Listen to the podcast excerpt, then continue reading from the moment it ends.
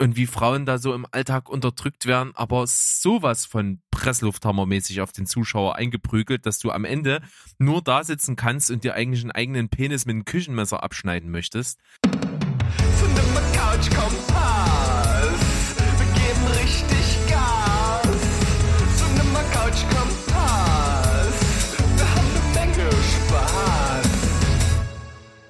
Steven Spoilberg ist zurück mit einer neuen Folge Cinema Couch Kompass.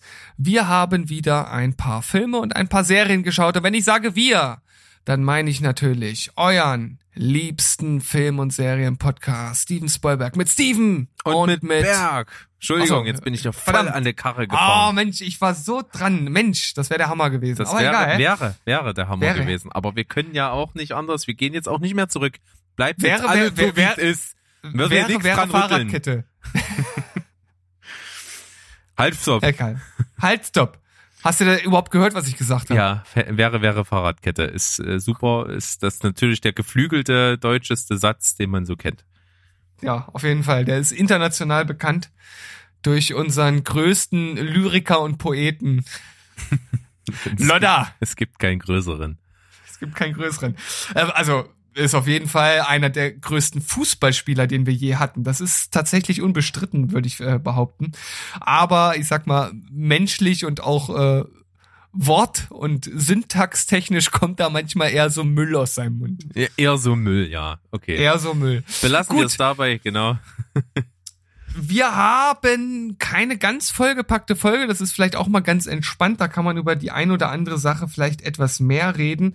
Bei mir ist es vor allem eine Sache, der ich heute ein bisschen XXL-Format einräumen möchte und mich bei den anderen Sachen etwas kürzer halten werde. Und ich habe generell nicht so viel.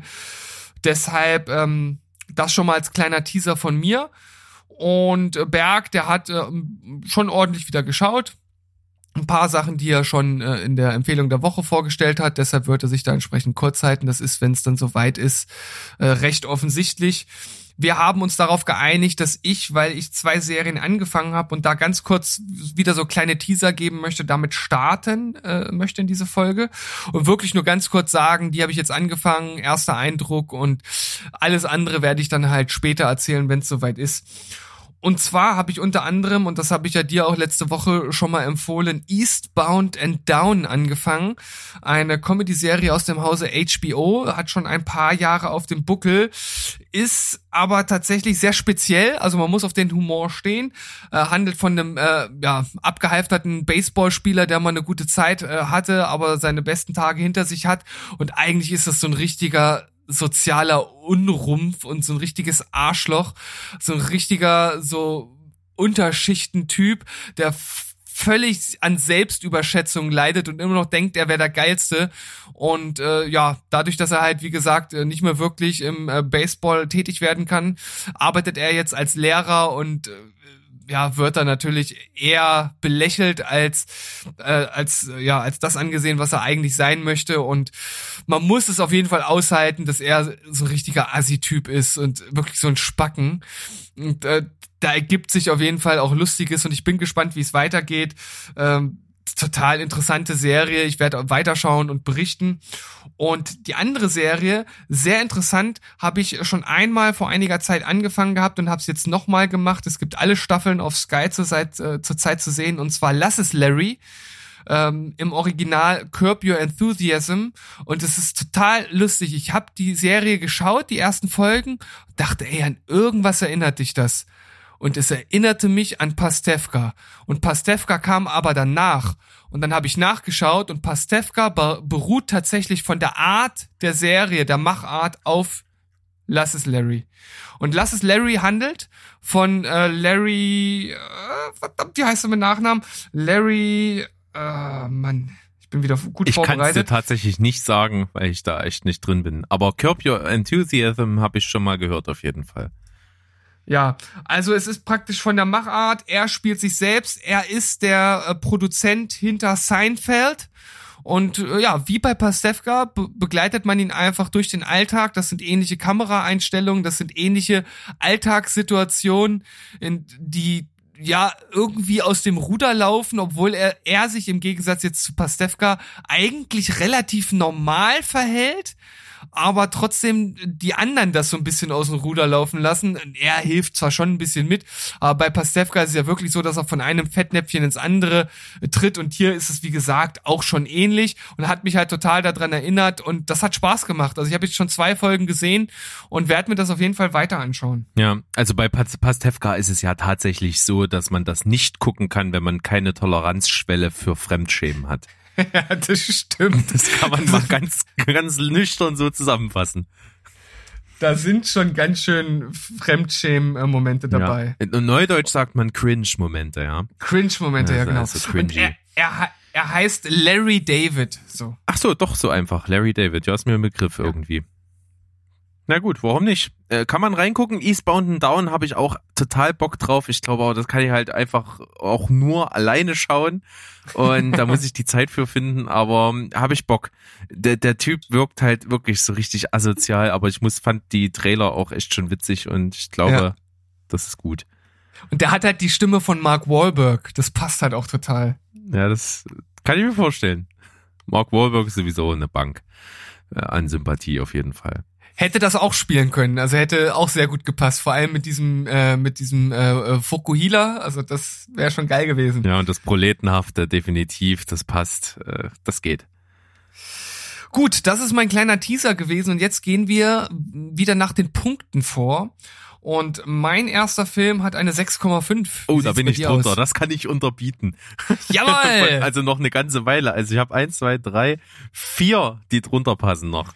Na dann, los, komm, schieße mal. Ja, also, ich habe auf jeden Fall viel Bock zur Zeit oder auch in letzter Zeit gehabt, Filme zu schauen. Tatsächlich, ich habe wenig Serie am Start und das Filme gucken macht mir Spaß, auch wenn mal so eine Gurke dabei ist, aber das ist auf jeden Fall so gerade mein Ding. Und äh, ich habe ja vor kurzem mal in einer Empfehlung der Woche halt so eine Lanze gebrochen für Sneak, aber jetzt äh, reiße ich das mit den Arsch wieder ein. Ich habe auf jeden Fall zwei Sneak-Filme, die jetzt hintereinander kommen, die beide nicht prall waren. Das eine war Die Misswahl, der Beginn einer Revolution. Äh, das klingt, also es klingt nicht nach so einer typischen nach so einer typischen Hollywood-Komödie. Das, das, dieser Beisatz klingt irgendwie fast wie eine Doku. Ja.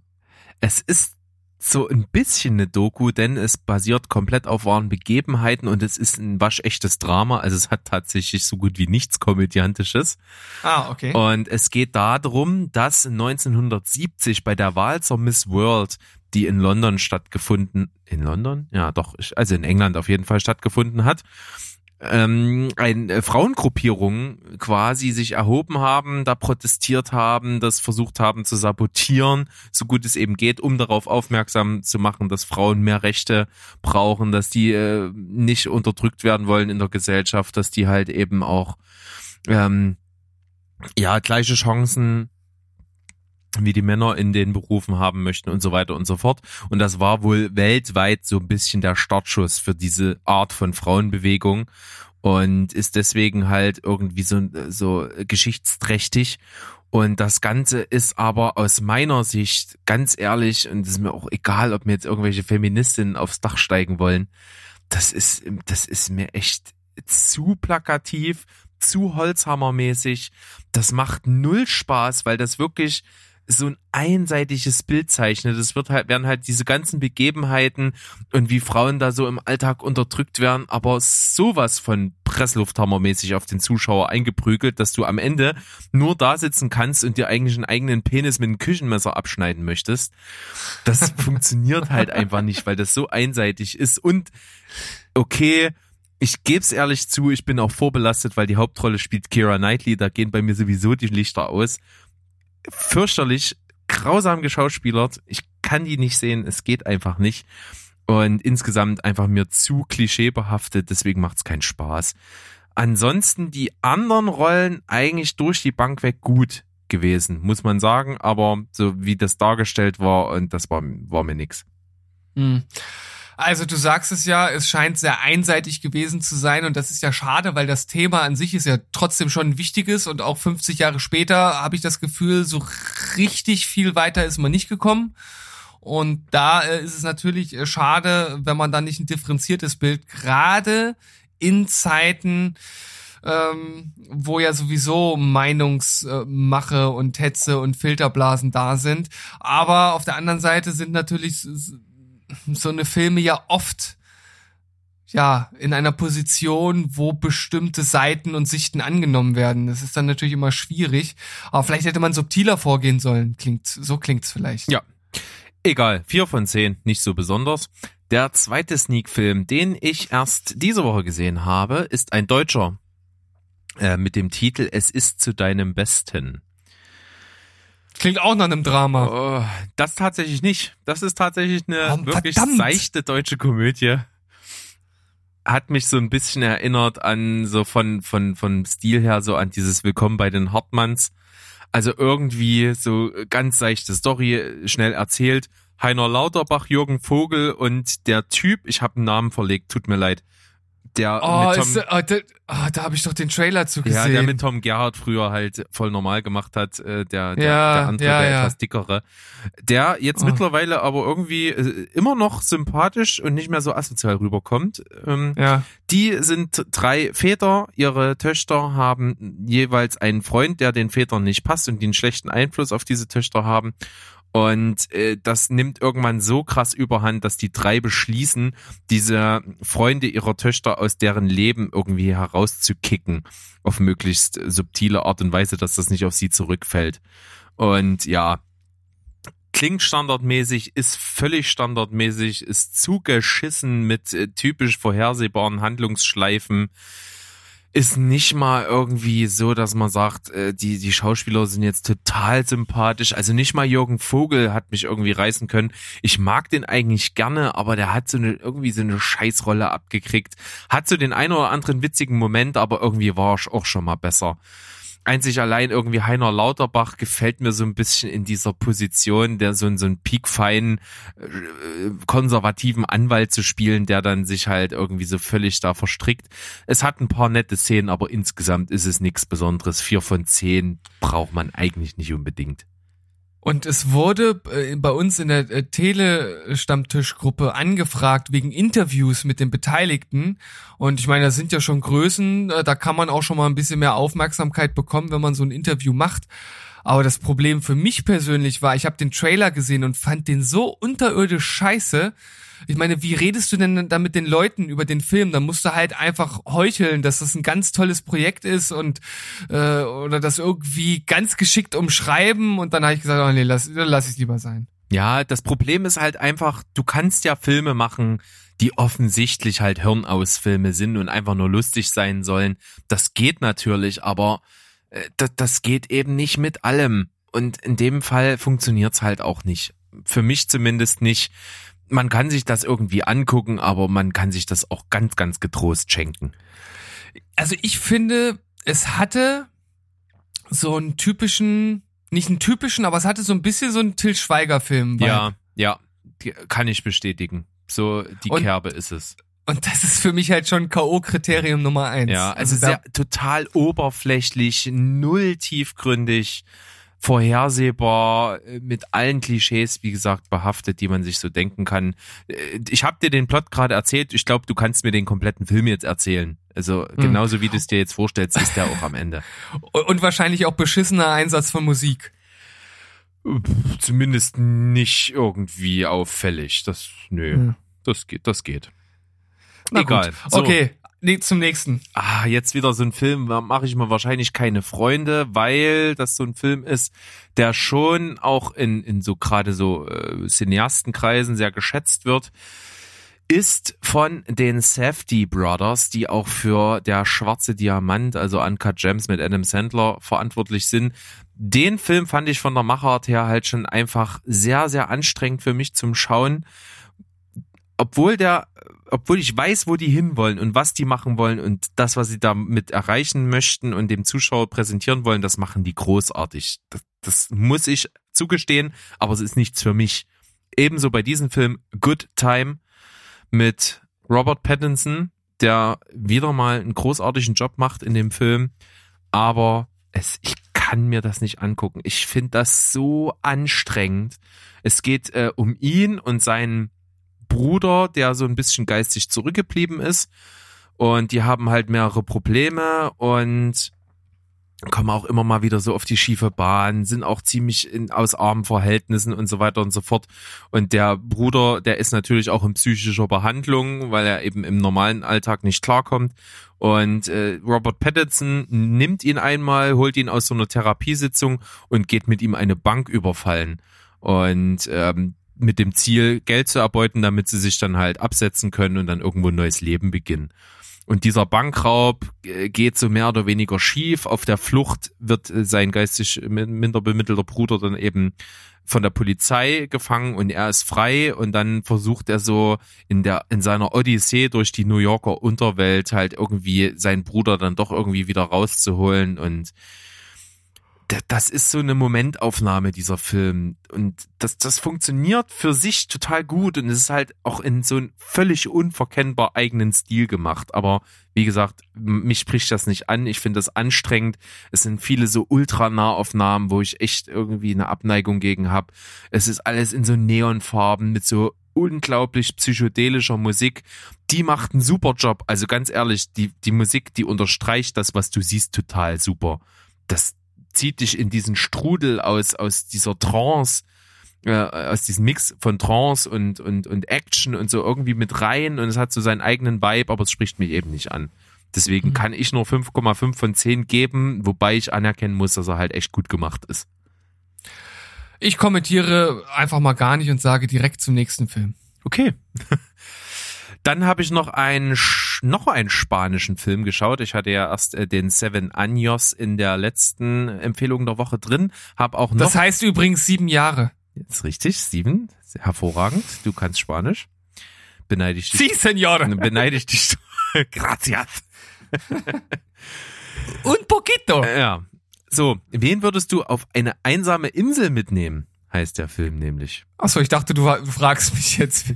Tatsächlich nicht. So heißt dieser Film, ist von der Art, wie er angesetzt ist, ganz cool. Ist eine WG in, oh, lass mich nicht lügen, Barcelona. Ich glaube. Und es sind zwei Jungs und ein Mädel, die dort zusammen wohnen. Und das muss wohl mehrere Jahre so gegangen sein. Die haben dort natürlich ihre, äh, die Sau rausgelassen ihrer Jugend, haben dort getrunken, auf dem Dach getanzt, laut gemacht, äh, gelebt halt einfach, haben das äh, ruhige Leben genossen, alle irgendwie an, am Studieren und so, also noch nicht so richtig im Ernst des Lebens so richtig angekommen.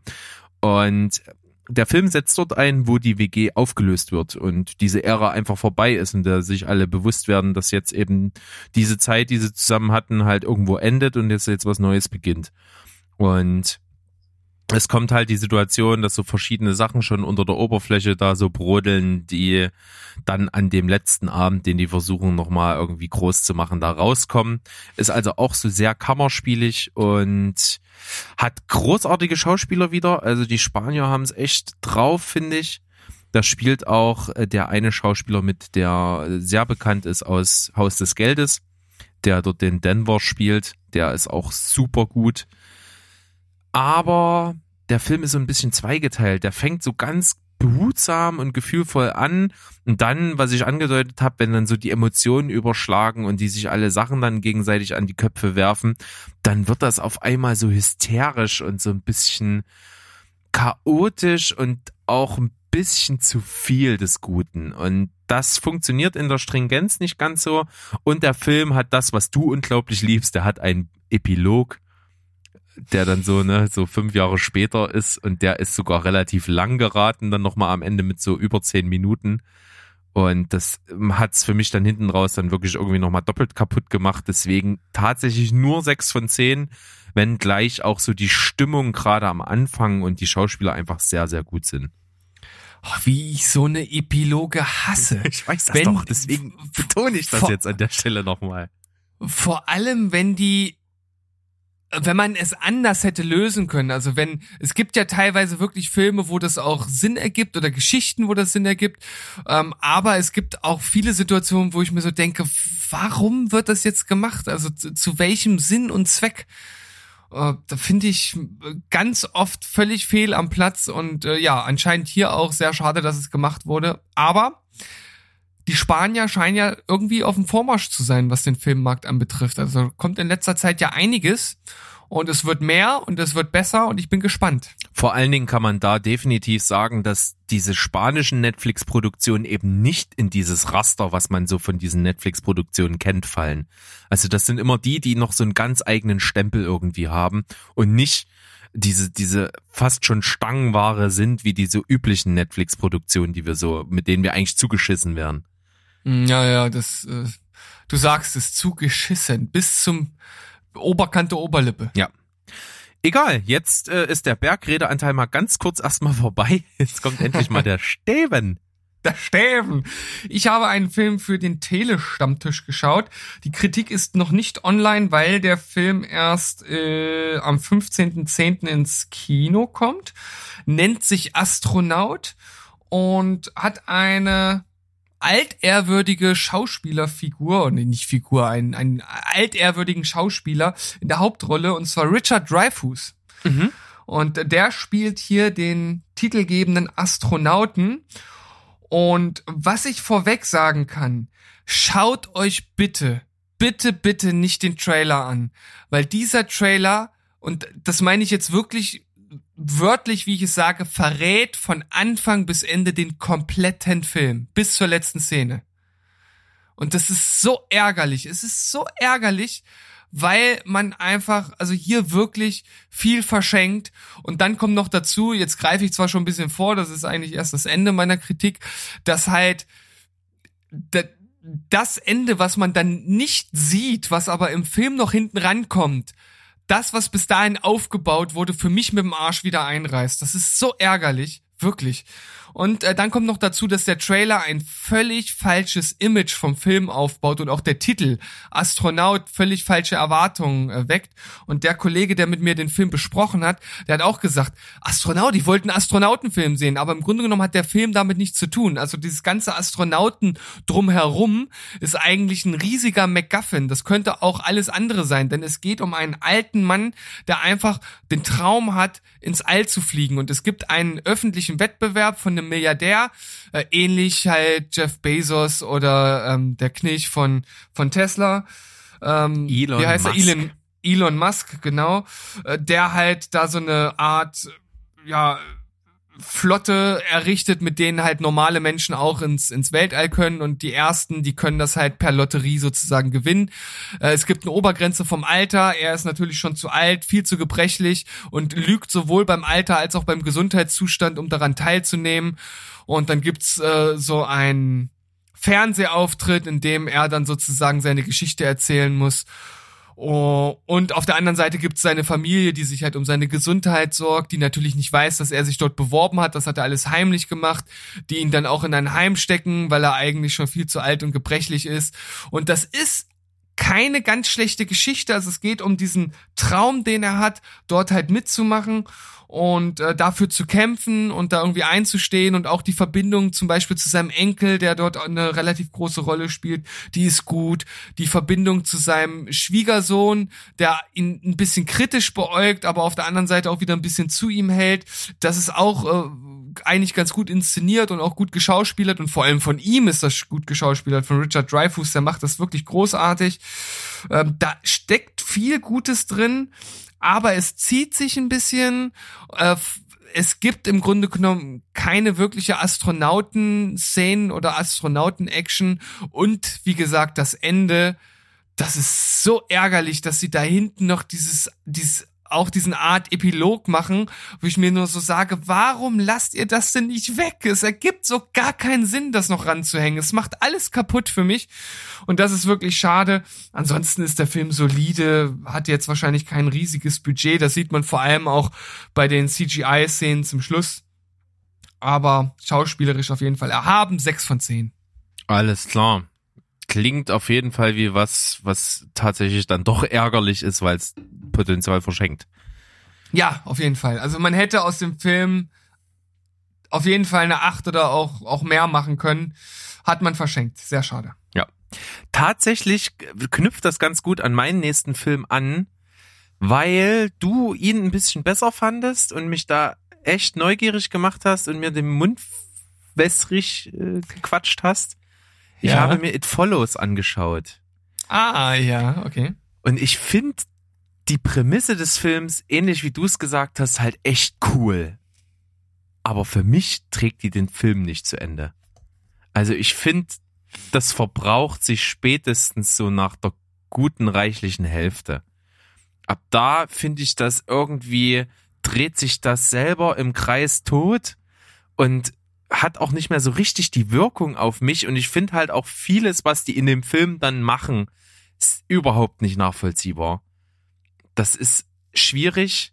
Die Prämisse aber funktioniert, vor allen Dingen am Anfang, sorgt die halt für so eine Unruhe beim Schauen, Hm. dass, dass, dass das wirklich sich irgendwie fast schon überträgt und dass man selber so dieses Paranoia-Gefühl dann bekommt. Das funktioniert. Die Hauptdarstellerin ist super. Prinzipiell ist auch der Look des Ganzen echt cool, weil der so, so auffallend unspektakulär ist. Das gefällt mir irgendwie total. Aber wie gesagt, irgendwann mal reißt mich das Prinzip des Films nicht mehr so richtig und dann verliert das halt einfach und gerade am Ende habe ich mich fast schon so ein bisschen gelangweilt. Deswegen sehr wohlwollende, aber schon etwas enttäuschte 6,5 von 10 von mir. Hm. Also ich finde gerade am Anfang wirklich dieses Unbehagen, immer so zu gucken im Hintergrund, ist da irgendjemand, der auf einen zukommt und manchmal wird auch tatsächlich damit gespielt, da sieht das so aus und dann wird das gar nicht aufgelöst, ob es vielleicht das Monster war oder nicht. Das ist schon wirklich so vom Unbehagen äh, ziemlich ziemlich krass teilweise gewesen, aber ich verstehe, dass sich der Film nicht ganz bis zum Ende durchträgt. Ich finde auch das Finale an sich, also praktisch dieser dieser Endkampf, wenn man so möchte, den fand ich jetzt auch nicht so mega cool. Der ich ist fand auch aber halt einfach nur ohne Ende dumm. Also, also ganz ehrlich, äh, ich rede jetzt nicht weiter drüber, weil ich dann spoiler, Ja. aber ich finde das halt einfach eine dumme Idiotenidee schon, bevor die damit anfangen. ja, keine Ahnung, vielleicht waren sie so äh, überwältigt von ihren Angstgefühlen, dass sie nichts Besseres auf die Kette bekommen Ja. haben, keine Ahnung. Aber was ich sagen muss, äh, wie du schon gesagt hast, diese, diese Prämisse, wie die die teilweise nutzen und damit spielen, das sind die Goldmomente. Also es gibt so eine Szene, du weißt bestimmt, was ich meine, wenn die an dieser Highschool sind, um danach zu Ja. forschen und dieser, Genau. Dieser 360-Shot zweimal geht. Ne, wie die mit der Kamera diese zweimal 360 Grad machen, das ist was, und was man dann sieht, das ist, Ja. finde ich mega. Geilste Szene des Films. Ja, also ich fand auf jeden Fall ein innovatives Ding. Ja gut, ich kann es verstehen, wenn du äh, das Gefühl hattest, dass er sich nicht ganz bis zu Ende getragen hat.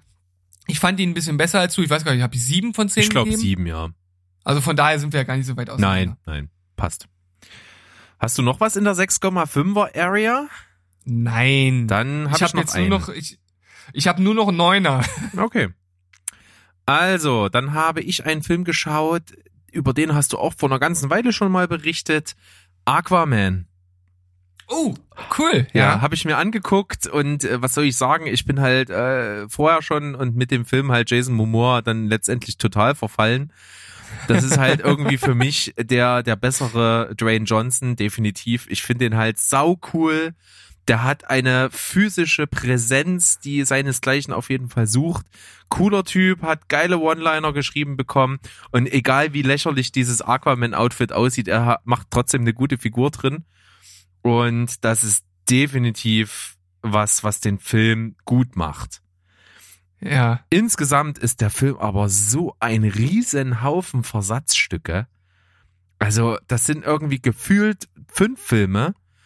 Und äh, was ich ganz lächerlich finde, ist halt äh, diese ganze Rolle, die um Nicole Kidman aufgebaut wird. Das hat für mich so den totalen Anschein, okay, äh, wir haben jetzt bei Nicole Kidman angefragt, ob die gerne mitspielen möchte. Und das Management hat, hat geantwortet, ja, dann muss die aber auch äh, sehr überpräsent sein und oft eingebaut werden. Und ich finde die Figur Mhm. halt nicht so interessant, aber die wird halt so breit getreten, gerade am Anfang. Der Prolog des Films, der ist halt so lang und so unnötig. Ja, weil auch Aquaman geht ja über zwei Stunden. Ich glaube, Ja, der, der geht sogar fast zweieinhalb, zweieinhalb. ne? Ja. Ja, ja. Und da habe ich mir vorher schon gesagt, was? Ein Superheldenfilm, der zweieinhalb Stunden geht, wollt ihr mich verarschen? Und dann nach der ersten Szene war es mir klar, warum. So, Willem Dafoe ähnlich, da frage ich mich auch immer, ey, das ist doch nur des Geldes wegen. Da, du, du wirst doch nie am Ende, wenn, wenn Willem Dafoe 90 ist, irgendwie mit dem Interview führen, führen und er wird sagen, ja, damals, das war mir wichtig, dass ich... Willem. Dafoe! Da, da wird nie sagen, ja, das war mir wichtig, dass ich da mitspiele und so. Das war ein tolles Drehbuch und äh, das hat mir richtig Spaß gemacht. Also der, der rotzt halt seine Rolle runter irgendwie. Ähm, ja, und prinzipiell, wie du es damals gesagt hast, es gibt großartige CGI-Sachen, definitiv, und davon gibt's echt viel und wirklich beeindruckendes, gerade die ganz groß angelegten Action-Szenen, die machen schon richtig was her, aber es gibt halt auch oft äh, grenzpeinliche Sachen. Ja, der Film macht viel richtig und viel falsch, kann man irgendwie sagen. Ja, total. Also er macht definitiv Spaß anzuschauen. Der hat mich auch die zweieinhalb Stunden unterhalten, hat mir Freude gemacht. Das liegt vor allen Dingen eben an Jason Momoa, aber er hat sehr große Schwächen, aber auch viel Gutes. Vor allen Dingen auch diese, so diese, ist das auf Sizilien, wo die da sind? Also, das kann ich dir gar nicht genau ist- sagen, aber es könnte sein. ja, ich glaube, also alles, was da auf, auf der Insel da ist, ich glaube, es ist Sizilien, das ist echt cool. Das macht auch super Laune, ist geil gefilmt, ist auch eine coole Plansequenz dabei. Und prinzipiell so die Action macht Spaß. Also, das kann man sich schon mal anschauen. Ich glaube, da hat der eine mal mehr, der andere mal weniger Spaß mit, aber insgesamt kann man nicht viel falsch machen, wenn man unterhalten werden möchte. 6,5 von 10. Weißt du, wer da weniger Spaß mit hatte mit dem Film? Äh, bestimmt Wolle. Nee, ich weiß gar nicht, ob er dazu eine Kritik gemacht hat. Ich glaube nicht. Oder zumindest habe ich es nicht mitbekommen. Ähm, nee, unser Edelfan Mo, der ist bei dem Film sogar aus dem Kino gegangen. Echt? Hm. Schade. Habe ich auch nicht so wirklich nachvollziehen können. Naja, liebe Grüße an Mo. Äh, Ja. Du bist trotzdem ein cooler Typ. Ja, das auf jeden Fall. Ja, aber Aquaman hat mir Freude gemacht, von daher kann man das durchaus machen. So, als nächstes habe ich einen Film, den kann ich relativ kurz abhandeln. Den habe ich nämlich bei der letzten CCC-Folge vergessen. Die war, Oh. schon, die war schon XXXL und da habe ich noch einen vergessen. Den hatte ich nämlich tatsächlich gesehen, ein, äh, ja, ein Coming-of-Age-Film. The Edge of 17 nennt er sich. Und als mir das klar wurde, dass ich den vergessen habe, habe ich den halt hinzugefügt und dann habe ich versucht zu überlegen, wie ich ihn eigentlich fand. Was schon irgendwie ein schlechtes Zeichen ist, wenn ich mich nicht mehr so richtig dran erinnern konnte. Ich weiß, ich fand ihn gut. Nicht überragend, aber ich fand ihn gut. Vor allen Dingen, weil der halt nicht so oberstandardmäßig ist und mehr richtig macht als viele andere Coming-of-Age-Filme. Ähm, ganz, ganz, du kannst eigentlich gar nicht beschreiben. Es geht so um typische Teenager-Probleme. Die Hauptdarstellerin ist 17, ist eine groß, die spielt das großartig. Die hat so ihre Probleme mit den, mit dem Leben, mit den Jungs, mit der Liebe, mit allem drum und dran, was man halt so kennt. Aber irgendwie ist das ganz cool verarbeitet. Und äh, ihr Vertrauenslehrer an der Schule wird gespielt von Woody Harrelson, der halt einfach natürlich das Highlight des Films ist, der halt so null Bock hat und so geile Sprüche raushaut. Also die Szenen mit ihm sind halt das absolute Highlight. Und insgesamt ist aber cool gefilmt, ist, ist handwerklich solide gemacht, schauspielerisch cool, hat auch eine gewisse Art von Tiefe, deswegen kann ich den eigentlich, wer auf sowas steht, ja, absolut empfehlen. Deswegen sieben von zehn gebe ich jetzt mal aus der Erinnerung raus, könnten noch 7,5 sein. Ich gebe jetzt mal sieben. Aber allein die Beschreibung von Woody Harrelson, die fixt mich für den Film schon an. Ja, den wirst du auch so feiern, ey. Der macht so geile Sachen. Die haben auch so eine coole Ebene. Der ist halt wirklich so dieser typische Lehrer, der die eigentlich die ganze Zeit dumm macht. Die kommt halt völlig verheult zu ihm und hat ihre Probleme und, und erzählt, dass sie sich umbringen möchte und der haut halt übelst geile Dinger raus dazu. So, also gar nicht so, so, macht sich halt gar nicht so die Platte, sondern, äh, ja, macht sich eigentlich so über, Lust, über sie lustig. Das ist aber auf so eine, so eine charmante Art und Weise, dass es total fetzt. Okay. Hört sich auf jeden Fall cool an. Hat aber leider relativ wenig Screentime, das ist natürlich der Nachteil. Na gut. Nähern wir uns bei den nächsten Filmen der neuen bei dir. Ähm, also ich habe fast, ich habe nur ein was bei neuen, alles andere ist drunter. Also Naja, ihr dann müsst jetzt eine Weile jetzt- mit mir vorlieb nehmen. Wer dann Na, dann- abschaltet, na haben wir dann Pech. Ja, Ich, ich gebe mir Mühe. Ähm, dann habe ich ja Empfehlung der Woche vor zwei Wochen gewesen. Die Outpost Überleben ist alles Kriegsfilm. Äh, der liebe Guest von dem Bewegtbild-Banausen hat sich ein bisschen bei mir beschwert, dass wir äh, sehr leichtfüßig in der Folge generell waren mit Spoilern. Äh, ich habe da ein bisschen viel verraten vielleicht bei dem Film.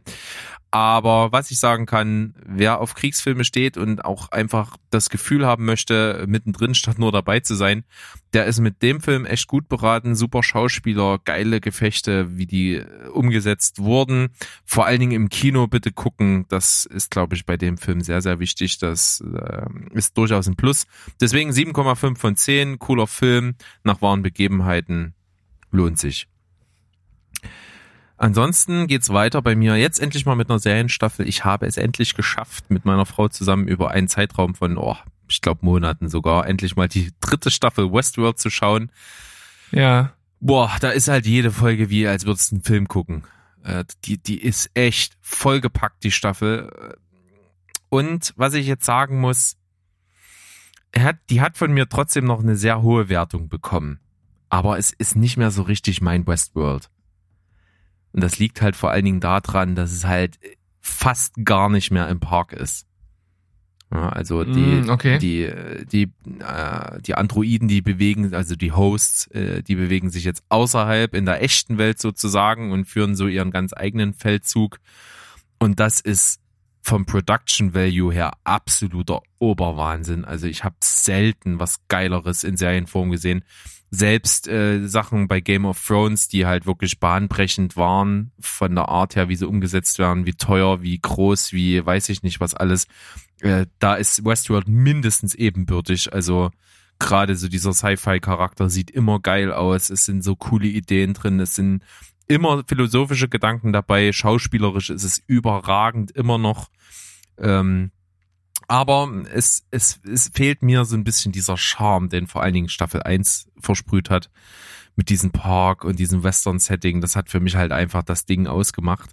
Ist jetzt nicht mehr ganz so, aber ist cool. Auch Aaron Paul, der hier eine Hauptrolle in der Staffel hat, der macht Spaß. Es ist schön, dass man ihn mal wieder sieht. Der spielt praktisch aber Jesse Pinkman. So von der Art her. Und das ist cool. Ich bin gespannt, wie es weitergeht. Aber es ist halt nicht mehr so ganz das Westworld, was ich so liebe. Und deswegen nur Hm. acht von zehn. Aber ich komme nicht umhin, einfach zu sagen, dass das so großartig ist, wie es gemacht ist. Also, was die sich da alles ausgedacht haben, die Detailverliebtheit, die CGI, der ganze, das ganze Design ist der Oberwahnsinn. Die Schauspieler sind toll. Also dafür alleine kann man halt wirklich schon so eine hohe Punktzahl geben. Ja, ich muss ja erstmal die zweite Staffel noch nachholen. Die habe ich ja noch gar nicht gesehen. Ja, die ist ein bisschen anstrengend. Aber geil. Also vor allen Dingen beim zweiten Mal war sie richtig geil. Hm. Ist auf jeden Fall ein Projekt, Steven. Das kann man nicht mal so nebenbei weggucken. Da muss man sich wirklich ziemlich voll drauf konzentrieren. Ach, Quatsch. Zwischenbei noch im Internet surfen, eine Hausarbeit schreiben und bisschen kochen, das funktioniert. Na, ich bin gespannt. Dann Nicht. mein, nächster Film, äh, Siete Años, ähm, habe ich schon besprochen letztes Mal. Also nochmal in aller Kürze. Ein Kammerspiel äh, spielt vor allen Dingen in den Räumlichkeiten einer Firma, großer Technologiekonzern im Engineering-Bereich, der Millionen schwer ist. Die vier Gründungsmitglieder, eine Frau und äh, drei Typen haben also das Kapital über die letzten Jahre äh, veruntreut und auf Schwarzkonten verschoben. Ansonsten die Firma boomt aber trotzdem äh, und es kommt aber dazu, dass ihre Anwältin sie anruft an einem Samstag und dort in diese Kanzlei bestellt, äh, weil eben das Vermögen in Gefahr ist, denn die Steuerverhandlung ist denen auf den Trichter und am Montag kommt es wahrscheinlich dazu, dass alle verhaftet werden, alles beschlagnahmt wird, die Firma zugemacht wird und alles den Bach runtergeht. Und sie, sie haben aber einen Ausweg, denn wenn einer sich ans Messer liefert, die Schuld auf sich nimmt, dann ist sowohl das Schwarzgeld zum großen Teil gesichert als auch die Firma gerettet und nur derjenige, der sich dann als Schuldiger präsentiert, muss sieben Jahre ins Gefängnis gehen. Und da sie sich nicht entscheiden können, wer von den Vieren das sein wird, äh, beauftragen sie eben einen Mediator, der das für sie oder das Gespräch führen soll und eine Entscheidung herbeiführen soll. Und darum dreht sich dieser Film. Super spannend, super geschauspielert, kann ich absolut empfehlen.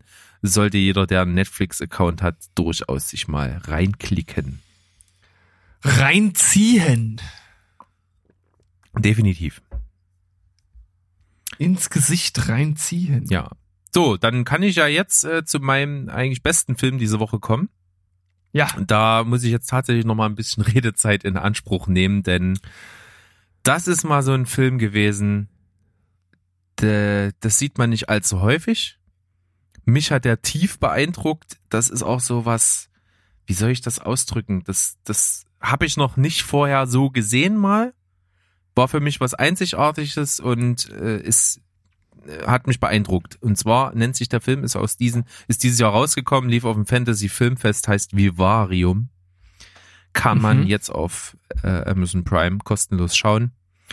Ist ein, ja, ziemlich verstörender ein, äh, Psycho-Film mit Horrorelementen. Ist völlig surreal. Geht darum, Jesse Eisenberg und Imogen Poots spielen die Hauptrollen sind ein Pärchen und die da mit den Gedanken spielen, aus ihrer Wohnung in ein Haus, in ein Eigenheim zu ziehen. Und haben aber jetzt nicht so viel Geld und gucken natürlich, klappern verschiedene Maklerhütten ab und kommen in, in eine, in ein Maklerbüro. Dort sitzt ein ganz, ganz, ganz seltsamer Typ und der ist so strange. Und der erzählt ihnen, dass er natürlich das perfekte Haus hat und äh, seine Eigenheimsiedlung und die die sehen ganz gut aus in den Prospekten und äh, ja, er sagt, komm, wir, wir können auch gleich hinfahren. Und dann fahren die ihm hinterher und die kommen in eine Siedlung und da sieht jedes Haus absolut identisch aus. Alle in so ein Grün gehalten, das sind so Reihenhäuser und das sind hunderte Häuser, die einfach alle gleich aussehen. Und er fährt mit denen dann zur Nummer 9 und dort steigen sie aus, gehen in das Haus rein, der zeigt denen alles, es ist also alles möbliert, alles in so einen relativ schlichten, einfachen Design gehalten. So richtig gemütlich nicht, es ist alles so eher so ein bisschen steril, aber so ganz typisches Musterhaus, sage ich mal. Und er zeigt denen alles und am Ende gehen sie in den Garten und während die beiden draußen in den Garten treten und sich den angucken, geht er ins Haus zurück und ist auf einmal weg. Und beide fragen sich, okay, was geht hier vor? Und gehen zurück zum Auto und er ist immer noch weg. Und sie denken, okay, naja, dann fahren wir auch nach Hause. Und starten das Auto, fahren los und finden dort nicht heraus. So, Okay. klingt erstmal cool, ist halt auch wirklich, habe ich noch nie so äh, in der Art gesehen, wie die Story sich entwickelt. Die fahren dann halt und kommen immer wieder an die neuen. Die fahren eigentlich gefühlt im Kreis, die können auch ewig in eine Richtung fahren, aber die kommen immer wieder an der neuen raus. Ja, und es ist natürlich irgendwann dunkel und das Benzin ist alle, naja, beschließen sie, bleiben wir da. So. Gehen ins Haus, essen, schlafen, am nächsten Morgen versuchen sie wieder wegzukommen, funktioniert nicht. Dann gucken die halt äh, an den Horizont und sehen, soweit das Auge reicht, nur diese Wohnsiedlung. Laufen los und äh, durch die Vorgärten immer in eine Richtung, den ganzen Tag, bis es dunkel wird, in eine Richtung und kommen am Ende wieder in der neuen an. Also die kommen dort nicht weg. So, und dann kommt, wo sie schon völlig verzweifelt sind, ein Paket mit Essen und dann kommt später, äh, dann fackeln sie das Haus halt ab, einfach weil sie sich nicht mehr anders zu helfen können. Aber dann äh, ist das Haus einfach wieder da und es liegt ein Paket mit einem kleinen Baby da. Und auf dem Paket steht ziemlich groß, dann dürft ihr hier raus. Und davon handelt dann dieser Film, wie die in dieser völlig surrealen Welt dieses Kind dort großziehen müssen, welches auch kein normales Menschenkind ist, sondern auch irgendwas Seltsames und ganz schnell groß wird. Also innerhalb von 100 Tagen ist das äh, ungefähr wie so ein achtjähriges Kind. Und das Okay. ist halt völlig strange und das ist, fühlt sich alles so seltsam an und so verstörend und so völlig surreal und auch wie das optisch umgesetzt ist, ist eine absolute Sahne, stehe ich total drauf. Geiles Farbkonzept, ganz klare Symmetrien und so, das ist echt beeindruckend, hat mich super bei der Stange gehalten und diese völlig weirde Story tut halt ihr Äußerstes und wie das alles verläuft und wie krass verstörend das dann wird, ist halt sehr, sehr einzigartig, hat mich super beeindruckt und hat ein cooles Ende. Ist insgesamt eine super runde Story, sieht optisch wahnsinnig gut aus, ist schauspielerisch genial, hat mich echt weggehauen, ist aber natürlich absoluter Special Interest, also das kannst du halt nicht jeden zeigen. Das ist sehr, sehr, sehr speziell, deswegen ist es halt nicht ultra perfekt, aber mit einer 8,5 bei mir halt echt hoch im Kurs, habe ich bestimmt nicht das letzte Mal gesehen. Sehr cool. Du hast jetzt auch ein paar Details zum äh, Film genannt, die ich noch nicht kannte, weil ich den Trailer nämlich damals gesehen habe. Mhm. Okay. Und den fand ich äh, auch schon sehr special und habe mich jetzt, als du das erzählt hast und vor allem habe ich äh, hier gerade mal so nebenbei beim Movie Pilot die Seite aufgerufen, habe das, habe dieses äh, Thumbnail mit ihm und seiner Frau gesehen und da habe ich gesagt, ah, das äh, kommt dir doch irgendwie bekannt vor und ja, klingt auf jeden Fall super abgefahren, auf jeden Fall total nach einem Film, äh, der zu mir passen würde. Da wäre ich echt gespannt, also wie du den finden würdest und dadurch, dass er jetzt sehr einfach zugänglich ist gerade, glaube ich, solltest du da mal einen Blick riskieren. Und was cool ist, ich finde Jesse Eisenberg ja richtig genial, aber der ist tatsächlich nicht der genialste. Also Imogen Poots, die macht einen Mega-Job in dem Film. Hm. Es klingt auf jeden Fall total Kafkaesk alles. Ja, ja, es ist, es ist so strange. Also es ist auch nicht, bei, bei so Horrorfilmen, da hast du ja immer so dieses, äh, das ist einfach irgendwie gruselig ist und irgendwie ähm, diese, so eine ganz bestimmte drückende Stimmung. Und in dem Film weißt du überhaupt nicht, was du fühlen sollst. Weil das zum einen so übersteril normal ist und auf der anderen Seite aber so, es fühlt sich so falsch an. Das fand ich echt beeindruckend, dass der Film so das in dir auslösen kann. Wow, ja, also ich bin gespannt, wirklich. Schau ihn an. Mach ich, mach ich. Ich habe es mir aufgeschrieben, direkt auf meine Liste. Sehr gut. Dann. Die ist allerdings sehr lang. ja, das, das macht ja erstmal nichts. Dann darfst du gerne wieder jetzt endlich mal in den Vordergrund rücken. Ich habe jetzt genug geredet. Dann heißt das, du hast nur noch einen Film. Ich habe nur noch eine Serienstaffel, über die ich auch schon mal Eine- geredet habe. Alles klar, dann äh, jetzt zwei Filme von mir, die Serienstaffel von dir und ich möchte gern das Highlight heute setzen. So machen wir's. Äh, das Dilemma mit den sozialen Medien hatte ich ja auch schon äh, in einer Empfehlung der Woche, möchte ich hier nur noch mal kurz erwähnen, weil es wirklich eine recht gute Doku ist mit einem super wichtigen Thema. Also für das Thema an sich gibt's im Grunde genommen die volle Punktzahl. Ähm, hätte man vielleicht, weil das so eine ver verwobene Sache ist aus Doku und äh, real und halt ja nicht Realfilm scha schauspielerischen äh, Aspekten, wo da halt so eine Familie gezeigt wird, ähm, wo man halt sowas so ein bisschen so nachstellt. Äh, Ich weiß immer noch nicht, obwohl es jetzt schon ein paar Tage her ist, ob ich das cool finde oder nicht. Nichtsdestotrotz geht's halt um diese Entwicklung in den sozialen Medien mit Meinungsmache, Filterblasen und Co. Und vor allem der Erkenntnis oder beziehungsweise auch so einer der Sätze, der hier auch öfter äh, fällt und den sich, ich denke, jeder einfach mal vor Augen führen muss und sich immer fragen muss, wenn er sich irgendwo anmeldet, wo man nichts bezahlen muss. Äh, wenn man das macht, dann ist man selbst die Ware. Ja, also die Daten, die man preisgibt, das ist das, womit man bezahlt. Und damit werden mittlerweile Sachen getan, die halt auch sozusagen erstmal außerhalb des eigenen Lebensraums äh, durchaus stattfinden können. Also man kann ja auch Infos geben, aus denen die sozialen Netzwerke dann irgendetwas machen, um andere Leute zu beeinflussen, nicht nur einen selbst, was natürlich auch passiert. Und deshalb ähm, zieht halt, finde ich, auch nicht dieser Aspekt, ja, ist mir halt egal, ich habe ja nichts zu verbergen. Also darum geht's halt nicht. Es geht halt darum, dass das mittlerweile äh, eigentlich vom Gedanken her ja tolle Instrumente sind, die aber total antidemokratisch genutzt werden. Und das ist eine Entwicklung, die ist wirklich brandgefährlich und das wird in diesem, in dieser Doku sehr gut dargestellt. Und deshalb habe ich es doch noch mal ein bisschen hochgestuft auf eine 9 von 10. Ja, okay, auf jeden Fall brisant und wir haben jetzt das dritte Mal tatsächlich auch schon drüber gesprochen und deswegen kann man durchaus sagen, wichtiges Ding. Muss ich mir auf jeden Fall auch noch anschauen. Ja, mach es äh, ist ja jetzt auch gerade äh, ziemlich am Trenden, die äh, Doku. Total, ja. Und ich habe eine weitere Doku geschaut und die war wirklich wunderschön. Wunder, wunderschön. Also wirklich, ja, eigentlich was, was ich so in der Art noch nie gesehen habe. Ich weiß auch gar nicht, ob es überhaupt sowas in der Art schon mal gegeben hat. Äh, Der Film heißt Mein Lehrer der Krake. Mhm. Da geht es um einen Filmemacher, der über die Jahre völlig ausgebrannt ist und nichts mehr mit sich anzufangen wusste und dann in sein Heimatland in Südafrika, der wohnt direkt an der Küste, äh, ja, angefangen hat, jeden Tag tauchen zu gehen.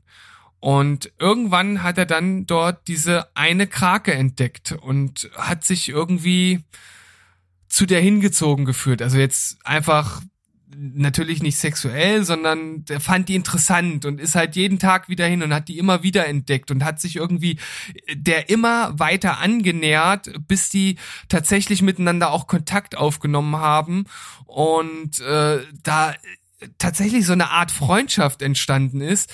Also das ist wirklich total bezaubernd. Man lernt total viel über Kraken, vor allem wie intelligent diese Lebewesen sind. Also das, die sind auf einem Level oder teilweise sogar höher ähm, als Hunde.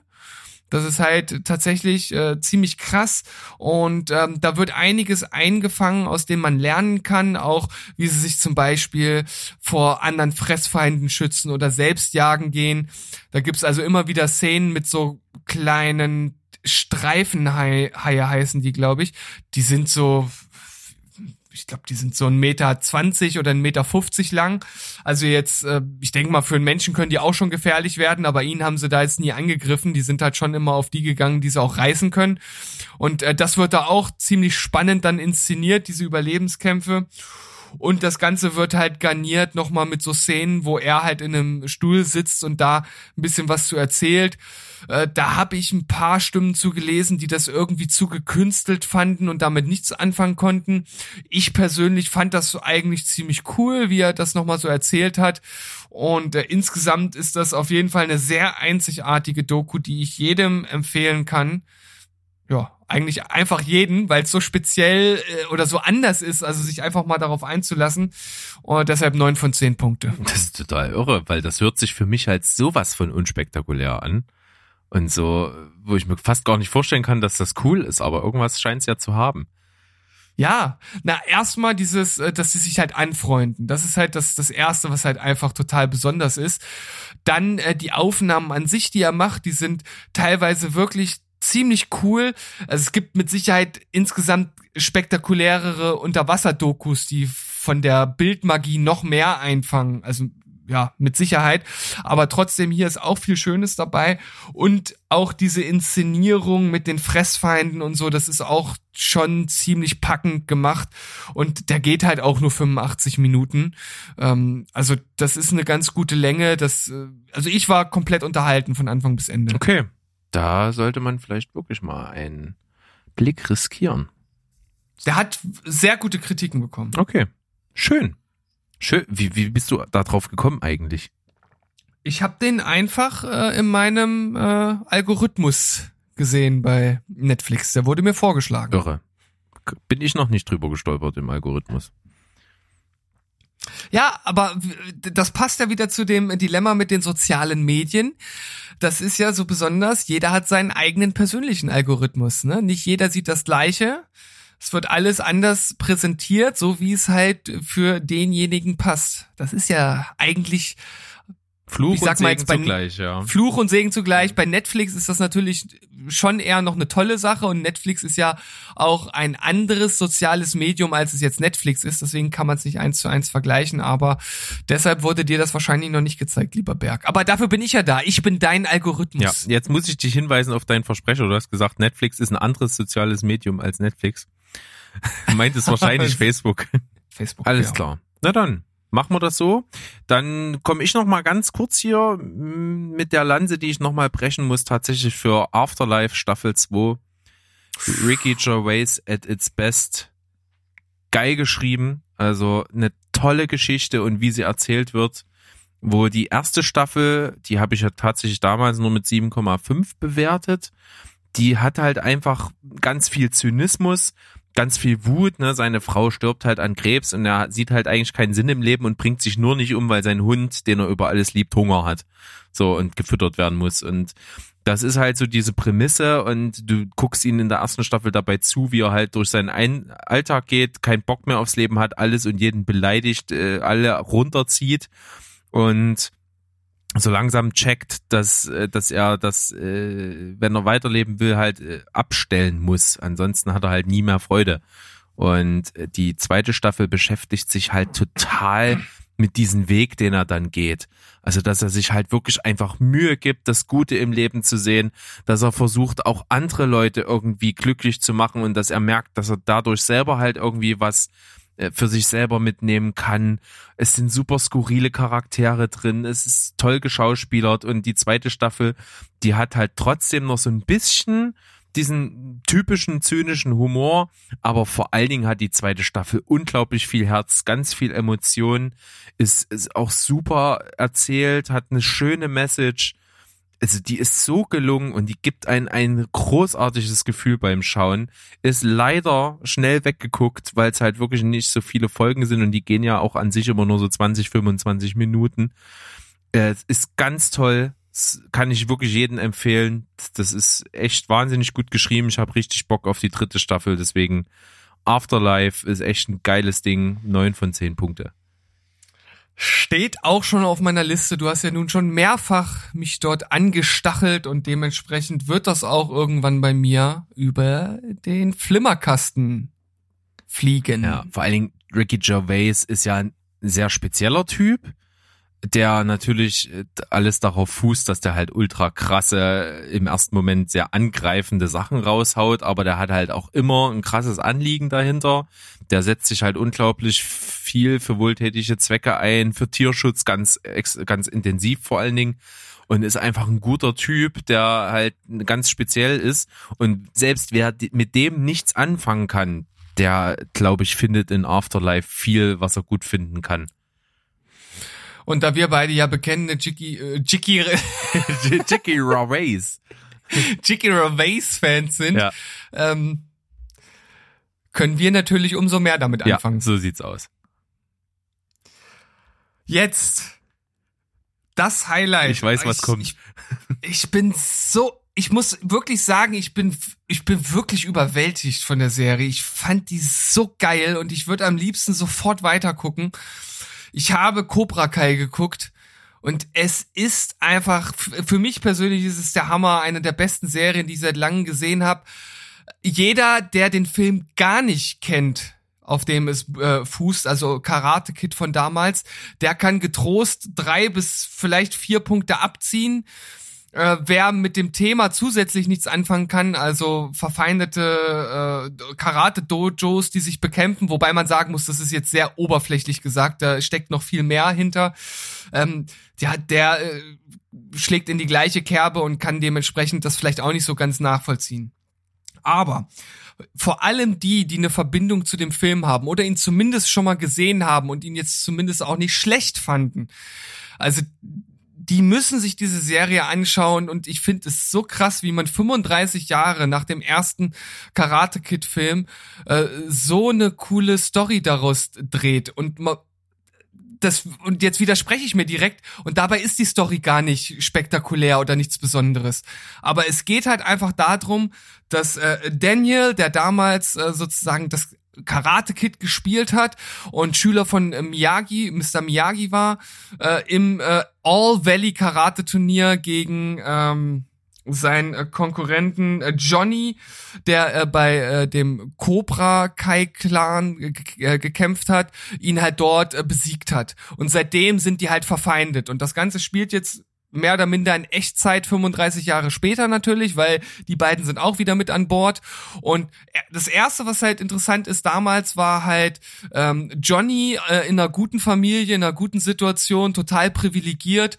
Und Daniel kam aus einer total ärmlichen Richtung und jetzt hat sich das äh, Blatt halt total gedreht. Jetzt ist Daniel ein reicher Unternehmer, hat äh, ein Autohaus mit Luxuskarosserien und äh, und äh, sein äh, Gegenüber hat halt überhaupt gar nichts auf die Reihe bekommen, ist ein absoluter Loser, der selbst noch äh, seinen absolut beschissenen Job direkt in der ersten Folge verliert und dann auf ja sozusagen äh, Hinweis seines äh, Nachbarns, das ist äh, äh, seines Nachbars, das ist ein ein Junge, der ähnlich wie äh, damals Daniel halt so ein ja, so ein Außenseiter eher ist und der ihn dann, nachdem er ihn kämpfen gesehen halt, äh, daraufhin anstachelt, wieder ein Dojo aufzumachen. Und das macht er dann und er macht natürlich wieder das Cobra Kai Dojo auf und äh, kommt dann auch äh, sehr schnell mit Daniel wieder in Kontakt und diese Re Rivalität, die ist halt nie zwischen den beiden abgeebbt und also ich kann jetzt auch, ich, ich spoiler gar nicht, wenn ich sage, auch hier wird's am Ende der ersten Staffel wieder ein Turnier geben, wie im äh, ersten Film. Und äh, das kann man jetzt als völlig ideenlos darstellen. Aber wie das gemacht wird, wer auf welcher Seite kämpft, weil am Ende sind es natürlich nicht die beiden, das sind ja eher dann die Senseis, die halt die entsprechenden Jungdarsteller begleiten. Wie das alles inszeniert wird, das finde ich irgendwie schon richtig cool gemacht und vor allem William Zepka, der ja auch schon in How I Met Your Mother einen Auftritt hatte und hier den Johnny spielt, der ist wirklich großartig. Also, das ist auch ein richtig guter Schauspieler und wie die beiden sich dort äh, immer wieder äh, ja gegenseitig hochpushen und anstacheln. Das ist schon wirklich cool gemacht. Und in der zweiten Staffel, da geht's halt auch noch direkt weiter. Die Kämpfe werden dort besser als in der ersten Staffel. Die sind dort echt nicht so cool. Das muss man halt wirklich mal sagen. Aber für mich persönlich geht's auch gar nicht so um die Kämpfe an sich. Also ähm, äh, nichtsdestotrotz wird halt in der zweiten Staffel dort draufgepackt. Die Kämpfe sind besser durchchoreografiert. Äh, es kommt noch ein alter Charakter aus den äh, ersten Filmen dazu, der auch eine wichtige Rolle einnimmt. Und das Finale der zweiten Staffel ist der absolute Wahnsinn. Also da die absolute äh, Überschlägerei, die dort stattfindet, auch mit einer richtig guten Plansequenz. Und wenn man äh, da auch noch im Hinterkopf hat, dass das alles Jungdarsteller sind, die ja zum einen schauspielern müssen und auch noch kämpfen müssen, ist die Sequenz wirklich richtig gut. Ich habe schon bessere Plansequenzen gesehen, keine Frage. Aber wenn man das im Hintergr Hinterkopf behält, ist die richtig geil. Und da passiert so viel, es läuft komplett aus dem Ruder. Also man ist emotional richtig mitgerissen zum Schluss. Und ich bin richtig gespannt, wie die das weiterführen, denn es gibt eine Richtung, die ich mir jetzt denken äh, könnte und äh, das würde ich richtig cool finden, wenn es in die Richtung geht. Aber ich bin gespannt. Also ich bin auf jeden Fall äh, hin und weg gerissen. Äh, es hat mir super, super viel Spaß gemacht. Es gibt aber auch ein paar Kritikpunkte, die ich jetzt noch ganz kurz anführen möchte. Also das erste ist, äh, ich hoffe, dass die Serie nicht in äh, gleiche Muster verfällt, dass sie immer wieder sozusagen aufbaut, die beiden nähern sich an, dann passiert wieder irgendwas und alles bricht wieder komplett zusammen. Und dieses Muster wird halt in beiden Staffeln wiederholt und ich hoffe, dass sie das jetzt nicht irgendwie totreiten, weil irgendwann hat das keine Wirkung mehr. Das nächste, wie ich schon gesagt habe, die Kämpfe sind jetzt nicht übermäßig geil äh, und gerade bei äh, Daniel und bei bei Johnny, da merkt man schon, dass die ein paar Jahre mittlerweile auf dem Buckel haben. Ähm, ja, aber da kann man äh, super drüber hinwegsehen. Und die Jungdarsteller, ja, die sind ganz okay, die machen ihre Sache ganz gut, aber die Stars sind halt schon Ralph Macchio und William Zepka. Und als Abschluss, also Ralph Macchio, guck dir mal ein Bild von ihm an und dann sag mir, dass der Kerl 59 ist. Das glaubt ja kein Mensch. Der sieht aus wie Anfang 40. Also der muss damals von Mr. Miyagi den Jungbrunnen oder das Geheimnis fürs, für die ewige Jugend bekommen haben. Es ist der absolute Wahnsinn, ey. Das ist natürlich ziemlich abgefahren, ja. Also wirklich. Also für mich ist das äh, eine absolut geile Serie. Ähm, insgesamt jetzt beide Staffeln zusammen eine 9 von 10 und ich bin echt gespannt, wie es weitergeht. Ja, das ist natürlich abgefahren.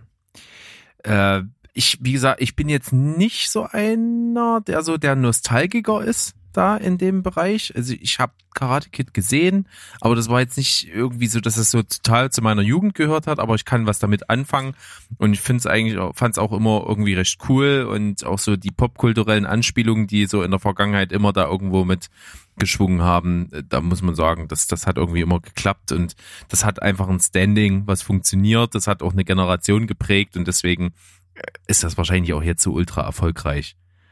Ja, und es gibt halt total viele Rückgriffe natürlich auf die alten Filme, wo alte Konzepte wieder aufgegriffen werden oder Mr. Miyagi wieder ins Spiel gebracht wird. Das ist, äh, also da, da kriegt man ja fast, fast feuchte Augen, wenn man das äh, da teilweise sieht und da so eine gewisse Verbindung äh, mit hat. Und ich finde halt, äh, Mr. Miyagi, das ist halt so ein Typ, den wird's halt nie wiedergeben, weil er war so der Erste, der das so prominent, dieses Sensei-Ding halt verkörpert hat, dass das wird's nie wieder in dieser Art geben.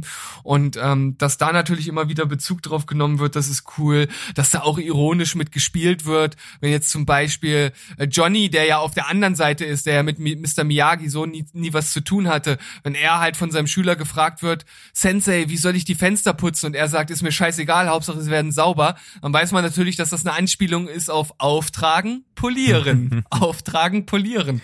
Also es ist schon äh, ziemlich cool und davon gibt's halt echt viel. Und es werden auch Originalszenen von früher eingespielt. Also selbst die, die die Filme nicht gesehen haben, können so halt auch nachvollziehen, was damals passiert ist. Das ist also, ganz- haben die ganz clever gemacht.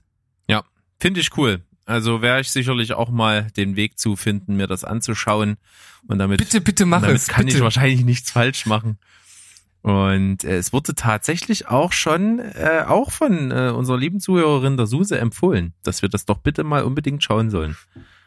Also ich finde wirklich, also gerade das, das, ich, ich, ich saß völlig perplex da, als die zweite Staffel zu Ende war. Es liegt einfach alles in Schutt und Asche. also es ist so krass. Also äh, ich, ich kann das jetzt natürlich nicht eins zu eins vergleichen, aber ähnliches habe ich echt nur so bei Breaking Bad und ähnliches bis jetzt bis jetzt erlebt. Okay, das ist schon ein krasser Impact. Aber du redest auch tatsächlich seit zwei, drei Wochen schon von nichts anderem mehr. Das äh, scheint also durchaus Gewicht zu haben. Finde ich gut. Ja. Ich hoffe, ich habe jetzt hier nochmal so ein kleines Highlight gesetzt, auch wenn ich vielleicht ein bisschen viel erzählt habe, aber das musste einfach äh, sein zu der Serie, weil ich, wie gesagt, ich bin, ich bin Fan und hoffe, dass sie die Serie auch nicht totreiten. Also, dass man jetzt nicht noch zehn Staffeln macht, sondern dass man vielleicht noch eine dritte, noch eine vierte macht und das Ganze dann auch zu einem würdigen Abschluss bringt. Also, das wäre echt geil, wenn sie das schaffen. Dann harren wir der Dinge, die da kommen. Äh, deine Begeisterung ist auf jeden Fall rübergekommen und ist auch ganz wichtig an der Stelle. Wir wollen ja wirklich auch immer versuchen, so die Sachen, die wir gesehen haben und gut finden, auch irgendwie an den Zuhörer da draußen irgendwie zu bringen. Und ich glaube, das kann auch ganz gut gelingen. Von daher schöne Folge, glaube ich. Schöne Länge auch. Und von daher würde ich denken, komm, wir machen Schluss. Sag zu. Jo, Und Sack zu, Knüppel drauf. Katze im Sack. Was? Genau. Das ergibt alles Hä? keinen Sinn. Ich verstehe es nicht. Ist egal, vielleicht versteht es jemand von euch da draußen. Schreibt uns dann gerne mal, wenn ihr es verstanden habt. Äh, und erklärt es uns bitte auch. Ähm, ein komischer Aufruf dazu, dass man uns was schreiben sollt. Aber naja, gut. Ich habe es mal versucht. Oder? Ja, und bevor wir uns hier um Kopf und Halskrause reden, Ja, genau. Wir sagen wir doch einfach, sagen wir doch einfach Tschüss, ciao und goodbye. bleibt spoilerfrei und versucht euch an die richtigen Sprichwörter zu erinnern. Tschüssikowski. Tschüssen.